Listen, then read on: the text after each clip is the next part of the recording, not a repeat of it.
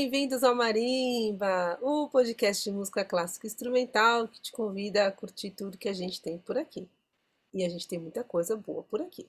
Eu sou a Marcinha e sempre comigo Ana Kay. Oi, Marcinha. Oi, galera. Ai, muita coisa boa. Muita coisa boa. Olha, hoje o papo tá muito massa. A gente só tem convidado massa, né, Marcinha? Realmente, acho que o nosso podcast é a, é a desculpa perfeita pra gente só falar com gente massa. Concordo.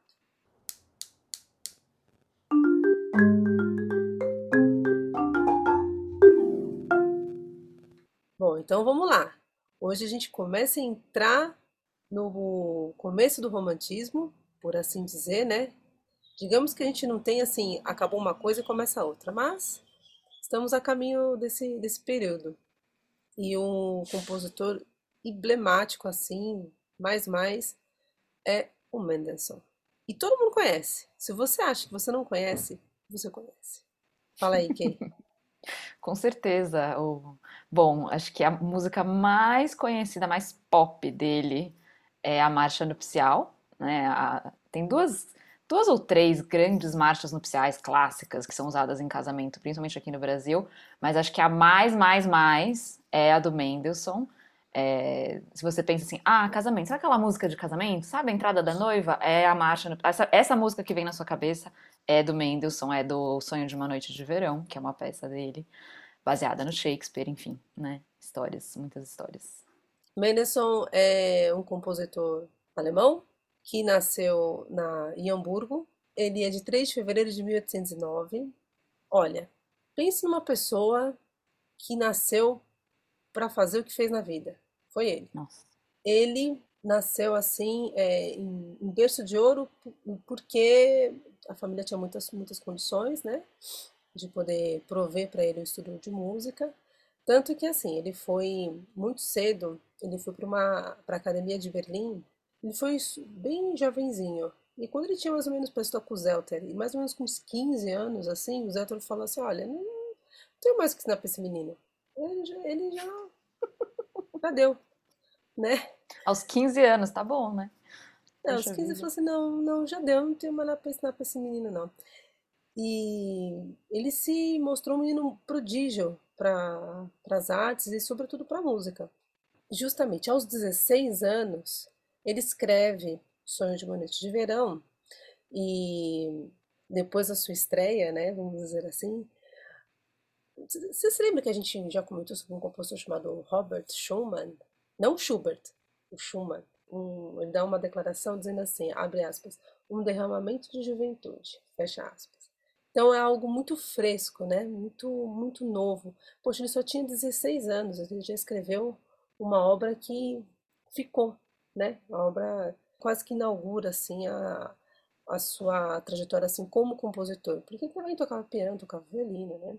É, ele não só nasceu em berço de ouro, né, Marcinha? Não só tinha muita grana, mas ele já ele nasceu dentro de um meio culturalmente muito rico, né? De uma família culta, que estudou muito, que conhecia as artes, que tinha contatos e amizade com grandes filósofos, escritores, mesmo músicos, é, artistas de todas as áreas, né? Tipo, o Mendelssohn, ele, assim, ele, sabe, tipo, ah, eu vou passar é, férias em Berlim com a família. Ele ia na casa do Alexander von Humboldt. Ele cresceu nesse meio, né? Nesse meio muito é, intelectual. E é legal falar assim, você falou, né, que ele nasceu em Hamburgo. Uhum. É, a gente está indo agora para o norte da Europa e para o que a gente realmente hoje em dia conhece como Alemanha, porque se a gente falou de Mozart, Beethoven, né, os outros os compositores ditos, né, hoje em dia alemães, mesmo antes do que existia como Alemanha, é, são da região mais da Áustria, do sul da Alemanha, né? É, Viena,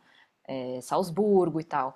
E agora a gente está falando de Berlim e a gente está falando de Hamburgo, que ficam quase no Mar do Norte. E aí começam a entrar questões também muito identitárias do povo alemão, da definição do que é ser alemão. Aí depois o nosso convidado vai falar sobre a identidade judaica e, enfim, essa mistura toda de povos e de religiões, né? Porque tem uma história aí do Mendelssohn, ele ficou muito entre as religiões judaica e luterana, e aí tem, né, toda a tradição luterana da Alemanha, enfim. Mendelssohn, ele escreveu muitas obras, teve uma produção musical muito grande. A gente tem um convidado que vai falar bastante sobre o concerto de violino, que é muito emblemático, né, não só para o mundo do violino, para o mundo da música e também das obras do, do próprio Mendelssohn. É um, uma obra importante também. Dizem que é uma esse concerto para violino é como se fosse uma pérola, sabe? É algo muito especial. E é de fato. A gente também gostaria de colocar, né, que ele escreveu algumas sinfonias, são cinco sinfonias. A gente ouve mais por aí a sinfonia italiana, a chamada, né, apelidada italiana, escocesa, e esses nomes eles têm um porquê, e é um porquê muito simples, na verdade. Quando Mendelssohn ele rege a Paixão segundo São Mateus, que é uma peça do Bach, aliás, Mendelssohn é um compositor que é, resgata muito algumas obras de alguns compositores que estavam escondidas. Nós temos histórias ótimas do nosso convidado. E Bach escreveu essa, essa paixão e ele rege. E depois desse concerto, ele sai meio que em turnê. Ele vai à Escócia, depois ele vai para a Itália. Então ele escreve a Sinfonia Escocesa, a Sinfonia Italiana, né? Cada uma tem seus opus e tudo mais. Bom, ele tem muita coisa para música de câmara. Tem música para órgão, para piano. Nossa, tem uma produção gigantesca. Só rapidamente sobre o nome dele, né? Ele é mais conhecido como Mendelssohn, né? Felix Mendelssohn. E só que o nome completo dele é, bom, um nome gigante, mas o nome artístico completo, digamos assim, é Felix Mendelssohn Bartholdy, né? Mendelssohn Bartholdy, sei lá, uma coisa assim, pronunciado em alemão. É, Mendelssohn é justamente, literalmente, é o filho do Mendel, né? É uma, é uma tradução, tipo, que em inglês você diria Mendel's son. Em alemão é Mendelssohn, né? é uma palavra só. E Bartholdi vem do pai luterano dele, né? É uma, não é, não é o nome judaico dele, enfim. O Mendelssohn ele teve uma responsabilidade muito grande, que além do seu compromisso com a música, na sua produção musical, ele também foi um grande pesquisador e ele recuperou muitas obras de, é, de piano do, do Mozart. Ele fez uma programação assim intensa com as obras de Beethoven, Weber, ele, ele se mostrou assim mais do que um, um músico, sabe? Um agente de descobrir outras peças e de reaver obras que ficaram esquecidas ou, ou que não fossem conhecidas mesmo. É, no caso do Bach, por exemplo, é, a gente, eu comentei no outro programa do Schubert também, ele foi lá atrás do, do irmão do Schubert para poder pegar as obras e, e e divulgar as obras do Schubert. Algumas obras do Handel e do Haydn foram, vamos dizer assim, redescobertas, sabe? Então ele tem esse papel importante na história da música que é de recuperar, que é de descobrir, que é de buscar, de pesquisar o que os seus colegas compositores também é, escreveram antes dele. E ele tinha todos os meios para fazer isso, né? Falando de novo da, da, de todas as condições que o Mendelssohn teve é, financeiras, de ir atrás, de pesquisar, de editar, de, e, e aí com todo o talento musical dele e toda a, a orquestra né, que ele tinha à disposição dele, os músicos que ele tinha à disposição dele, além dele, ele mesmo ser um, um gigantesco músico, compositor, etc., ele, ele teve esse papel de falar, de, como ele era assim, uma referência, de repente, o Mendelssohn está tocando uma peça do ah, o Mendelssohn tocando uma peça do Schubert, o Mendelssohn falou isso, falou aquilo, olha que linda essa peça que ele tocou. Então ele acaba realmente sendo um divulgador.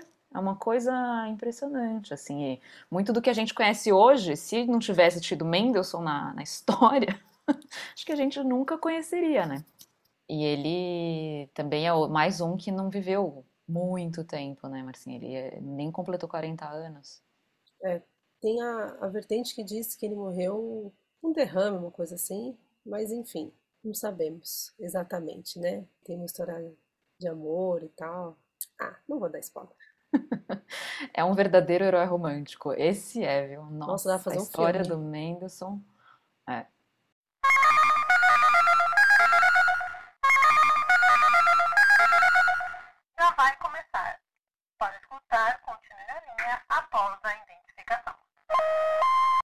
Bem-vindo ao Marimba. Hoje a gente tem uma pessoa que eu conheço há pelo menos 15 anos, que trabalha comigo, eu tenho a felicidade de trabalhar com ele na mesma orquestra, que é Djavan Caetano.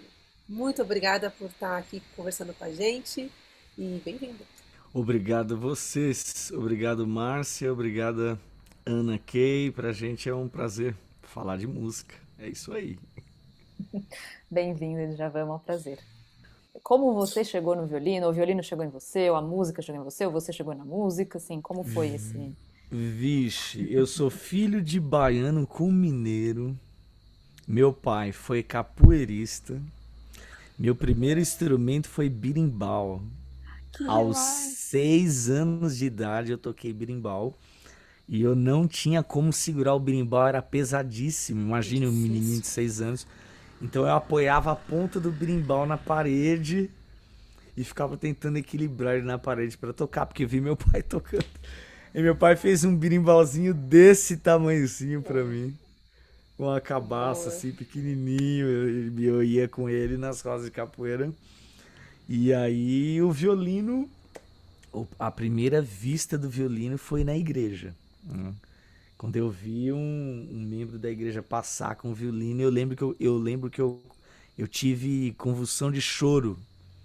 A hora que eu vi o violino, eu comecei a chorar, fiquei emocionado. E eu via aquele negócio subir e descer, eu não entendia que era arco. Falei, meu, que, que é esse pau que eles põem aí no, no- no- na corda? E sai esse som, que coisa incrível! E não tem lugar onde apertar e não sei o quê. E foi. Eu, eu, é como um, um insight assim, meu, eu tenho que tocar isso, eu nasci pra tocar isso.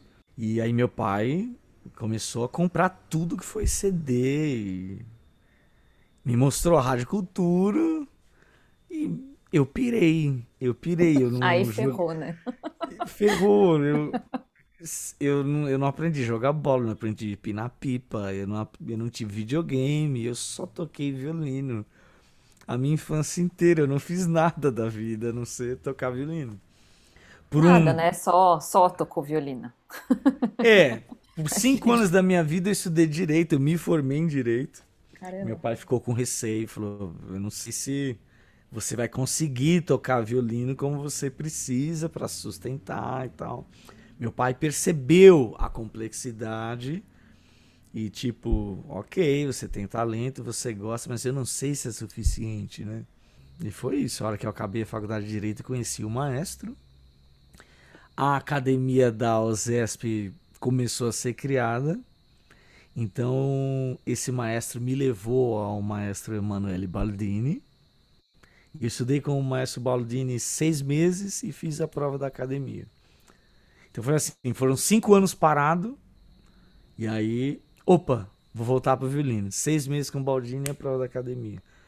Foi uma loucura. Eu estudei, teve um dia que eu marquei, eu estudei 14 horas, gente.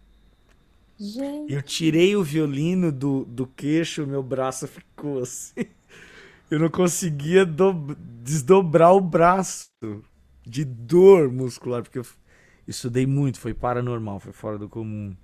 Mas eu precisava, uns cinco anos parado, é muito tempo.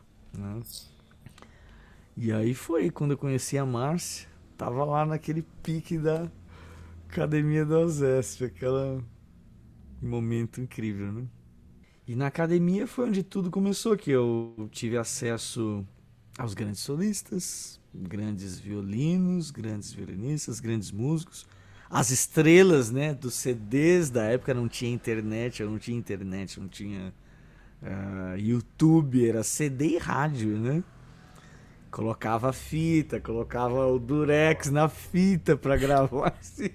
Voltava a fita com a caneta Bic. Voltava a fita com a caneta Bic. Então eu via, comecei a ver essas estrelas, né, da minha infância. A olho nu e tocar e foi máximo. E uma des, um desses encontros foi o violino que pertenceu à filha de Mendelssohn. O violino que é um Stradivari chamado O Violino Vermelho, que deu origem a esse filme famosíssimo. O Violino Vermelho original é um Stradivari que foi da família Mendelssohn. Que com certeza o concerto para violino de Mendelssohn foi tocado nesse violino, a primeira vez foi tocado com esse violino. Se não, os primeiros temas, é, esse violino certamente foi o, o instrumento que é, deu, deu à luz esse concerto. E eu vi esse violino, né? Ele foi, ele está em propriedade da solista Elizabeth Pitcairn. Ela era casada na época com um grande colecionador de instrumentos. Ele tem uma loja lá em Nova York, eu conheci ele, é o Christoph Landon. Inclusive ele vendeu um violino para mim lá em Nova York. E eles eram casados, ele veio trazer os grandes instrumentos para os músicos da Alzesp conhecerem e trouxe a esposa e ela tinha recém dito à mídia que o violino de Mendelssohn é dela, porque ela escondeu isso. Ela estudou nas melhores faculdades, na Europa, Estados Unidos, e ela levava o violino para aula e pedia sigilo absoluto, que ninguém divulgasse. E foi um dos, dos violinos que eram assim: o mundo não sabe onde está, porque desde que esses instrumentos foram é, deram origem, eles foram perseguidos, tipo, tá com quem agora, né? Vocês viram? Eles têm nome, os violinos têm nome. Nome dos antecessores, ou o próprio Guarnieri, o próprio Stradivari deu nome a eles. Então esse da família Mendelssohn, tipo, ah, sumiu. E aí, de repente, ela se forma, faz sua debutante lá no Carnegie Hall, não sei o quê e fala: gente, holofotes, câmeras, microfones, eu tenho uma declaração para fazer. Eis o violino da família Mendes. Uou! E foi isso. Nossa, surreal. Surreal. Fora, não, e fora assim, toda, além da história do violino, todos os mitos e as lendas, né? E tudo que se diz a respeito, que, bom, o cinema deita e rola, né? O filme tem várias dessas histórias também. Então. Javan, a gente estava é, pensando aqui quem poderia falar sobre Mendelssohn. E aí eu tive assim uma, um estalo, falei, ah, ele, ele escreveu tantos concertos para violino, na verdade nem foram tantos assim, mas eles são muito importantes para o repertório, né? E assim, eu lembro que de ouvir todos eles, assim, muitas vezes, quando a gente estava na escola. E eu lembrei e falei, bom, Djavan. Vamos lá, vamos começar com esse compositor que é, não vou dizer o papa do violino, mas é, ele faz um, um papel na vida dos violinistas é, como uma super referência. Né? Não só por ser desse quarteto fantástico que a gente chama, que é Beethoven, Brahms, Bru e Mendelssohn. Né? São esses quatro concertos que todo violinista tem que gabaritar. Não dá para tocar mais ou menos. Tem que gabaritar esses quatro concertos. Tem que tocar assim, dormindo. Tem que saber tudo sobre eles e não só por essa questão, mas é, é, é pelo lado, é, não vou dizer místico, mas é um lado realista que poucas pessoas conhecem a respeito da ancestralidade do violino ligado ao povo judeu. Que o concerto de Mendelssohn, meninas, está cheio de, de canções judaicas enrustidas ali. Ah, eu soube disso quando fui estudar violino em Nova York. E aí lá tem a tradição muito forte, né? É, da, da, da escola judaico-violino, se é que eu posso dizer isso, né? Então eu caí na mão desses professores, que são de Tel Aviv, Jerusalém, e que tem conexão com Nova York, especificamente Nova York. E o concerto de Mendelssohn, ele é cheio de, de como é que eu posso dizer, daqueles sidurs que os, os judeus cantam, aquelas orações, aqueles salmos, aquelas músicas judaicas de raiz, né? Porque Mendelssohn foi é, herança, é, ele, o Mendelssohn é, ele é judeu, né? Ele é de sangue judeu. O avô de Mendelssohn foi um grande é, filósofo judaico, né? Inclusive, eles, eles têm o avô de Mendelssohn como o terceiro Moisés, assim, do, do da vida Nossa. judaica. E foi um cara super importante, escreveu livros. E já o pai de Mendelssohn, Abraão Mendelssohn, ele se converteu ao protestantismo, à, à igreja luterana. E se tornou um cristão, né? Foi uma aberração isso na para alguns da família de Mendelssohn, mas era uma tendência da época em Berlim. Muitos músicos judeus se converteram a- ao luteranismo e esse concerto especificamente ele foi composto com Ferdinand Davy, que era o Spala da Gewandhaus de Leipzig, que muito é um fato muito curioso. Ele foi amigo pessoal de Mendelssohn na infância, aos 12 anos. E aí Mendelssohn se desenvolveu é, na carreira musical e o Fernando Davi também como violinista. E depois que eles se encontraram aos 15 anos de idade, ele falou: Cara, onde é que você nasceu? Ah, eu nasci na rua tal, ali na casa tal. E foi a mesma casa e o mesmo quarto onde Mendelssohn nasceu um ano depois. Foi uma coisa assim, muito surreal. Sabe aquele amigo assim, carne e unha? Foi Mendelssohn e Ferdinand Davi. E aí, Gente. uma das cartas, né, Mendelssohn fala assim: Ferdinand Davi é o seguinte. Eu tô com um tema na cabeça, eu tô compondo um concerto pra você, cara. E é o tema não sai da minha cabeça, não consigo dormir. E aí o Ferdinand Davi se interessou pelo concerto e ajudou o Mendelssohn a construir essa obra emblemática.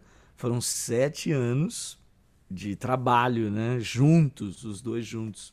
E Ferdinand Davi estreou esse concerto. Então vocês imaginam, eram dois judeus juntos, os dois se converteram ao, ao luteranismo pela tendência em Berlim, não sei o quê. Mas os dois colocaram nesse concerto é, figuras e leitmotivs assim de composições judaicas. É muito, muito, muito claro. Aquelas rodas das festas judaicas, os casamentos. É, o, o primeiro movimento acaba com, com esse tema. Vocês vão ver que é realmente um olhar assim para a herança, a herança sanguínea deles, né? O primeiro movimento foi um- uma redescoberta no cenário dos concertos porque não tem introdução. Ah, A orquestra toca e o violinista começa a tocar logo no início da obra, não há aquela introdução, né? Que era muito tradicional ali, Viena, Berlim, como assim um concerto para um violino e orquestra e não tem introdução? Tanto é que tem a história famosíssima de Asha Heifetz, que foi convidado a tocar o concerto de Beethoven. E aí tem uma introdução de três minutos e meio, o violinista fica lá em pé no palco, ah, esperando aquela introdução enorme. E aí, no primeiro ensaio, o maestro olhou para o solista, tudo pronto, solista? Mr. Heifetz? Sim, sim, tô pronto. E aí ele esperou o tímpano, né? Lá, e não foi, começou o trêmulo das cordas do concerto de Mendelssohn. E o Heifetz falou, ih, não é Beethoven? Aí o maestro falou, não, ele tiriri", começou a tocar o concerto de Mendelssohn. E tipo, ele não foi preparado para o concerto de Mendelssohn. E mesmo assim foi impecável, né? Tem essa famosíssima história que ele foi para tocar Beethoven e tomou um baita de um susto porque o concerto começou com o Mendelssohn e não dá tempo. O solista tem que entrar. Bom, ele seguiu a risca, então, o- a obrigação de decorar e tocar dormindo, acordado, Sem sonâmbulo, sombra todos os quatro deles, né? Os Sem sombra quatro. de dúvida. Sem sombra de dúvida. É, a, a base de som desse concerto, é, ela muda nos movimentos. Então, o primeiro movimento são canções judaicas. O segundo movimento é um lead. O violino tem que realmente virar uma soprano e tem frases com cunho alemão, assim, enraizado. E o terceiro movimento é um um esquerdo assim, alegríssimo, leve e bem virtuosístico. Difícil. Difícil. E o interessante é que esse concerto foi proibido na época do nazismo. Ninguém podia tocar Mendelssohn, né? Então, quando é, caiu essa cultura nazista, tipo, que concerto a gente chama o solista? Mendelssohn, Mendelssohn. Todo mundo quis tocar Mendelssohn, né? De repente, porque foi um concerto assim que ficou restrito desses quatro alemães, Beethoven, Brahms e Bru. Mendelssohn foi o que foi banido durante algumas décadas, né? Javan, é, vocês são muito privilegiados, né? Diga-se de passagem, vocês violinistas, vocês têm um repertório incrível. né? Tem muitos Verdade. concertos, tem muita coisa escrita, principalmente de vocês, muita coisa bonita. Mendelssohn é diferente, né? Queria saber, assim, qual é a, a, a sensação de se tocar Mendelssohn, que é particular desse compositor. Tem a responsabilidade da, da cultura violinística. Você está lidando com um repertório que é o grande pilar da escola de violino. Né? Eu diria que é mais importante do que tocar, sei lá, Paganini, que é o, os concertos mais difíceis e mais desafiadores. O, o Mendelssohn ele não é tão desafiador a ponto de ser como Paganini no grau de dificuldade, mas ele se torna aquele difícil pela pelo psicológico. Você recebe uma pressão psicológica muito forte. Você abre a partitura aí, caramba, é o concerto de Mendelssohn, né? E enquanto você não está lidando com com um grande cenário, eh, você não está num círculo, vou dizer assim, de responsabilidade, ok. É um conceito que você estuda, passa por ele, lê, faz seus, suas pesquisas, tem seus crescimentos, seus acertos, seus erros, mas quando você cai naquele círculo seleto, especialmente dessa cultura desses violinistas judeus, eles levam muito a sério qualquer detalhe, qualquer tradição. Tipo, não, esse dedilhado você não pode fazer. Mas, tipo, por quê? Não, porque é tradicional. O concerto de Mendelssohn você tem que fazer esse arco. Você tem que fazer esse dedilhado. Então tem coisas muito específicas desse concerto. Arcada, andamentos, o jeito do glissando que você tem que fazer. É um glissando específico. É uma pausa específica. Né? Tem até um- um, uma coisa de grafia musical logo na primeira frase, né? Si, si, si, si, si, si, si, que é uma ligadura ligando essas duas notas, pam, pam. A primeira nota tem um tenuto, aí a segunda nota tem um staccato e um tenuto. E tem uma ligadura em cima, então fica aquela briga para você decifrar.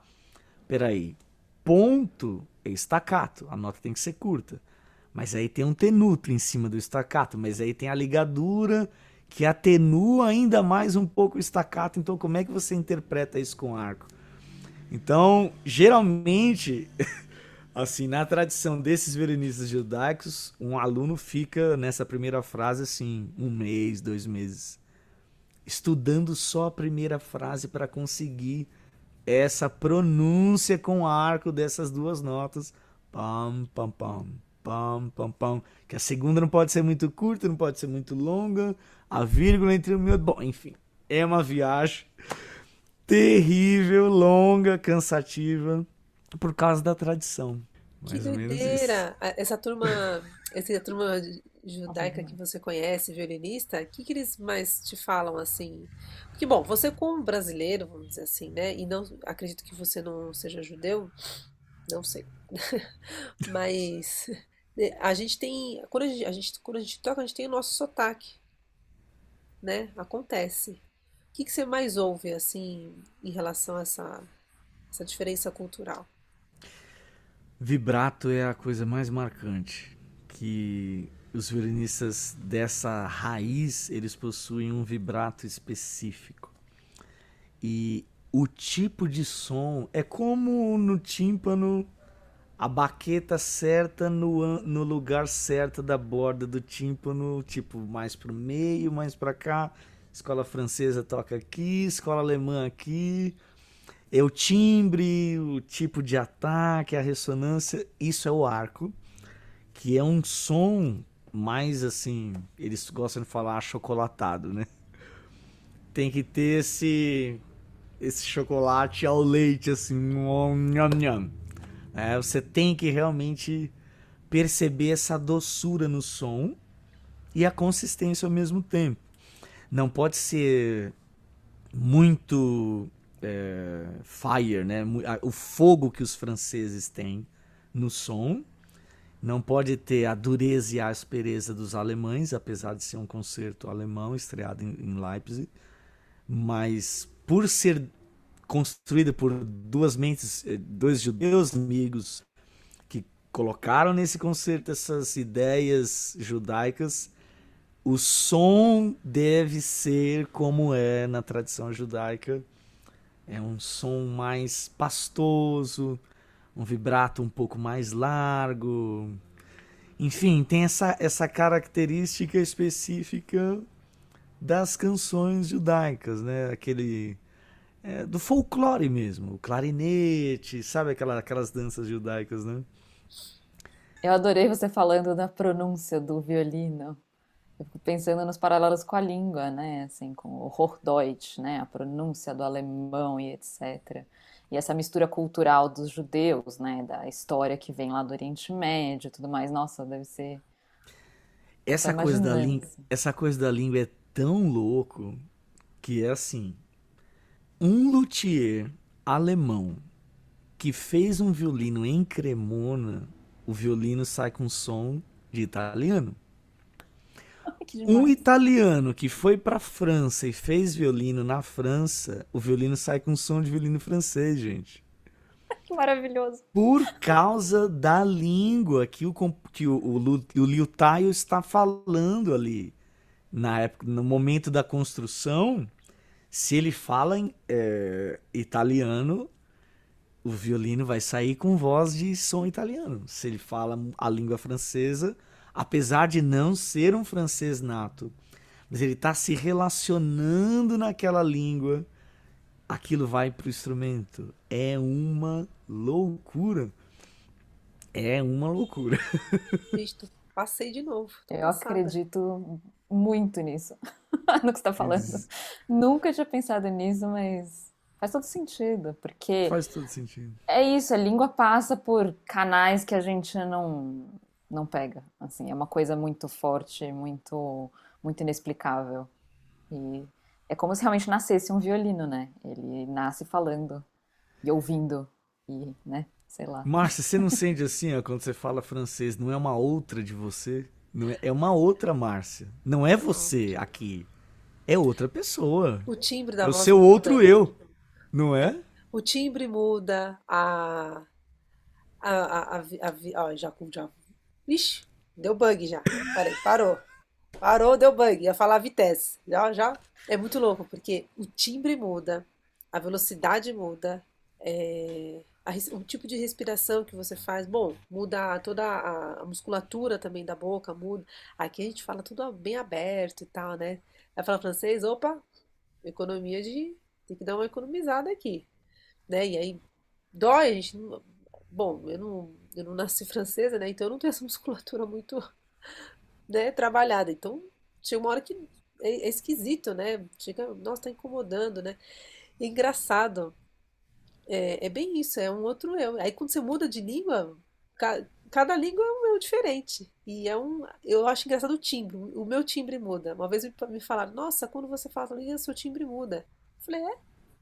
É, Esse concerto do, do, do Mendelssohn, ele tem uma, uma piada, né? Todos os violinistas, quando começam a tocar.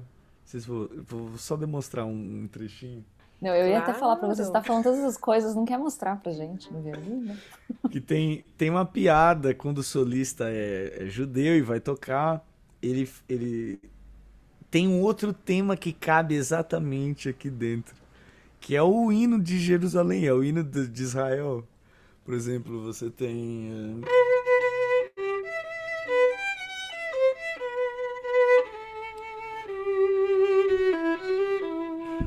né? Dá, dá, dá certinho. Cabe, cabe exatamente com os mesmos acordes, com tudo aqui. O, é, essa canção judaica que é o, o hino de Israel. Então, é um concerto cheio dessas, uh, dessas desses cantos, né? principalmente das festas, né? Por exemplo,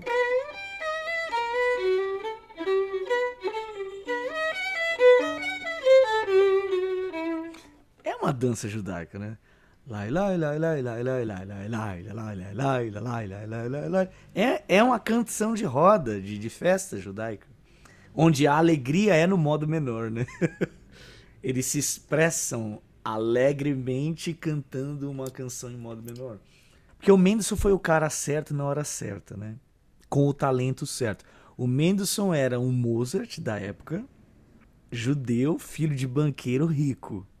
Então deu tudo certo para ele, porque se ele tivesse aquele talento, mas não tivesse chance de desenvolver o talento, game over, né? Então, Total. Ele, ele tinha uma orquestra na sala da casa dele, o pai pagava músicos para estrear as obras que ele compunha, vocês têm ideia disso? Tipo, ó, toquem a obra do meu filho, então sentem aí, tá aqui o cachê, ele pagava para os músicos era o, o. Como é que fala? Como é que chama esse programa de computador? É o. Sibelius. Sibelius, né? Ele tinha os Sibelius dele ali que o pai pagava para ele testar as composições. Né? Então, unir o útil ao agradável: dinheiro, condição financeira e o talento, né? E o trabalho, né? Porque ele escreveu bastante coisa. Muito. É. É, pouca gente, às vezes, a, é, nós, né, músicos, até esquecemos que é o, é o compositor das noivas, né? É... A gente olha tanta música, música sinfonia escocesa, sinfonia italiana, os leads, aqueles dois oratórios, né, o Paulo e Elias, não sei o quê. E Sonho de uma Noite de Verão. Ah, é, a marcha nupcial. E tipo, putz, o cara fez a marcha nupcial, mano. Que mancada. que mancada. Esqueci. pô, eu toco todo final de semana no, no casamento da turma e, pô, esqueci que era do Menderson, poxa. Esqueci, meu. É verdade. Nossa, que Bem louco. lembrado.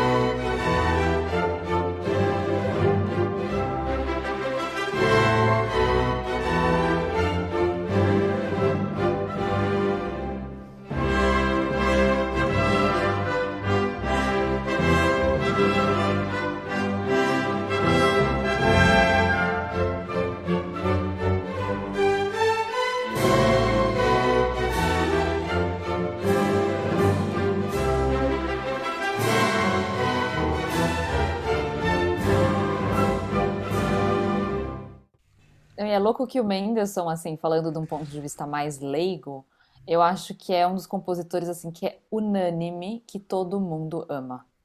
Sem assim, dúvida. não tem como não gostar de Mendelssohn. É uma coisa assim que. Tem um outro dos compositores que fala, ah, esse daqui eu gosto mais. Mendelssohn é assim, todo mundo gosta. Todo mundo ama, todo mundo se encanta, todo mundo chora, todo mundo. Tanto que é a marcha nupcial, né? Não Tanto é. que é a dele que se usa mais, né? Então. Eu acredito no destino. Foi um cara que o destino escolheu ele, né? Para muitas coisas importantes. Uma delas é resgatar a honra de Bach, né, gente? E de Schubert também, né?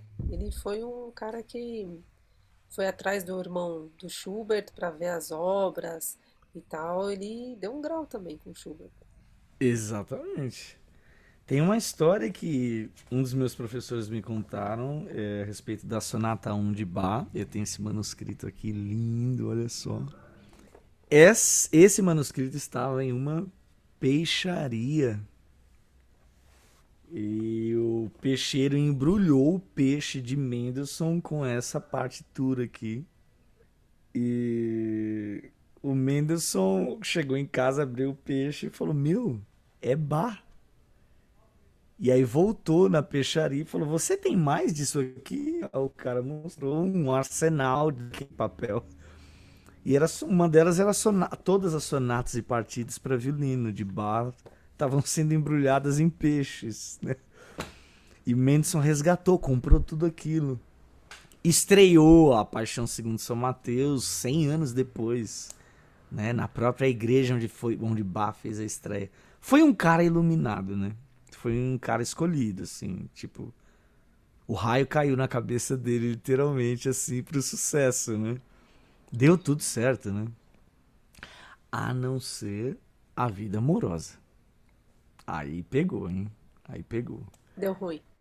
Deu ruim, deu ruim porque ele se, ele, ele se apaixonou por uma soprano casada e aí mandou uma carta para ela, falou é o seguinte, vamos fugir, larga o marido e eu largo a minha mulher e vamos fugir, porque se você não fugir eu, eu tomo veneno e eu me mato.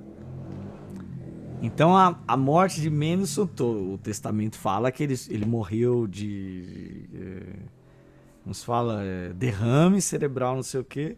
Mas foi exatamente quando ele soube que a mulher não iria fugir com ele. Em pouco tempo ele saiu fora. Javan, a gente faz uma, uma brincadeira aqui que é assim. Sabe essas conversas tipo, ah, eu me chamo tal, eu me chamo tal. Ah, o que, que você faz? Ah, eu sou engenheiro. Ah, e você? A primeira coisa que é. Você faz. Você é o quê? Eu falei, eu sou violinista. Ah, toca violino. É tipo aquelas músicas assim do. Chuchelos. Agora mudou, né? Agora é Chuchelos. Antigamente era André Rie, né? Mas agora é, é, Chuchelos, né? Antes do André Rie, era. Eles falavam, gente, um negócio. Era um filme. Era um filme. É, quando eu era criança, eram os comerciais da Vinólia. Sabonetes Vinólia. Ah, violino. Violino, ah, aquelas músicas lá, né? Do comercial do Vinólia, não sei o quê. Era assim, super, super deprê, sempre os comentários. É, como é que é o nome daquele outro? É, Piano Guys, né? Oh, você toca as músicas do Piano Guys. Meu, isso é demais, não sei o quê. Então, não é bem isso, né? Deixa eu explicar direito. É, bem por aí. É, não, mas a gente dá um jeito. A gente dá um jeito. A gente faz assim, a gente toca uma melodia que as pessoas conhecem taca ali o concerto.